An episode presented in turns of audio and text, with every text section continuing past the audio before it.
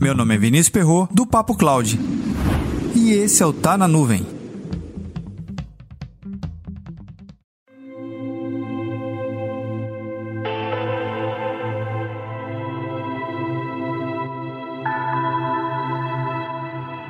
Existem três elementos dentro de um data center que são altamente destrutíveis. O primeiro é a água, o segundo é o fogo e o terceiro é o ser humano. Mas esse aqui a gente vai tirar da equação, por enquanto.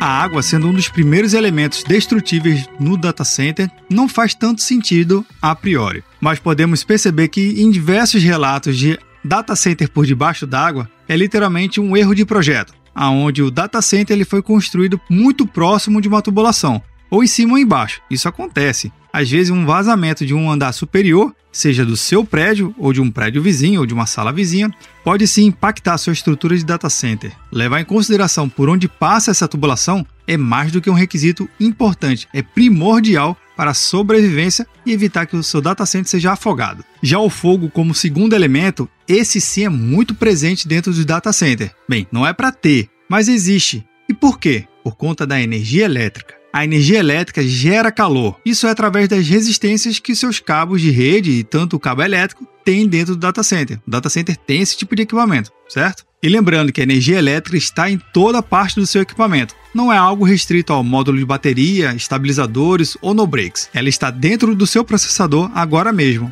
E qual é a relação desses elementos? Bem, primeiro a gente tem que ressignificar o conceito de data center. Você tem um data center ou tem uma sala de servidores com um ar-condicionado? Pois é, a grande maioria das empresas tem esse tipo de estrutura. Podemos considerar isso como um data center? Se a gente olhar a literatura, não, você sabe que não, porque faltam outros elementos para caracterizar o seu data center de fato como um data center. Já os provedores de serviço em data centers de verdade, esse sim tem diversos elementos que realmente garantem que aquilo ali é um data center. Redundância, alta disponibilidade, replicação, sistema anti-incêndio e sistema também de controle de água. Analisando esses dois elementos, surge uma pergunta muito simples. Então quer dizer que um data center de verdade nunca pode pegar fogo? Bem, isso não é uma verdade absoluta. Por quê? Porque entra o terceiro elemento, o fator humano uma falha na inspeção, um controle mais aprimorado em construção de um equipamento, tudo isso são fatores que vão se somando e acumulando ao longo do tempo,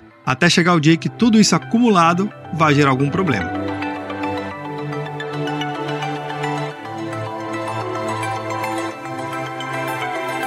Mas e você? Já teve o seu data center pegando fogo? Comenta lá no nosso grupo do Telegram, bit.ly barra Telegram Quais foram as suas manobras de continuidade de negócio? Você voltou backup? Tinha backup? Ou o backup estava tudo junto naquele mesmo lugar que você chamava de data center? Saiu até uma matéria que um data center lá na França tinha pegado fogo. Mas uma coisa que ninguém leu, que é exatamente a última frase da matéria, que diz assim: a empresa em questão atende 1,6 milhões de clientes e opera com mais de 400 mil servidores em 32 data centers. Na matéria deixa bem claro que foi um pedaço dessa nuvem que pegou fogo, não a nuvem toda, garantindo disponibilidade e continuidade dos seus clientes. Um link da matéria está no roteiro desse episódio lá no site do Papo Cloud.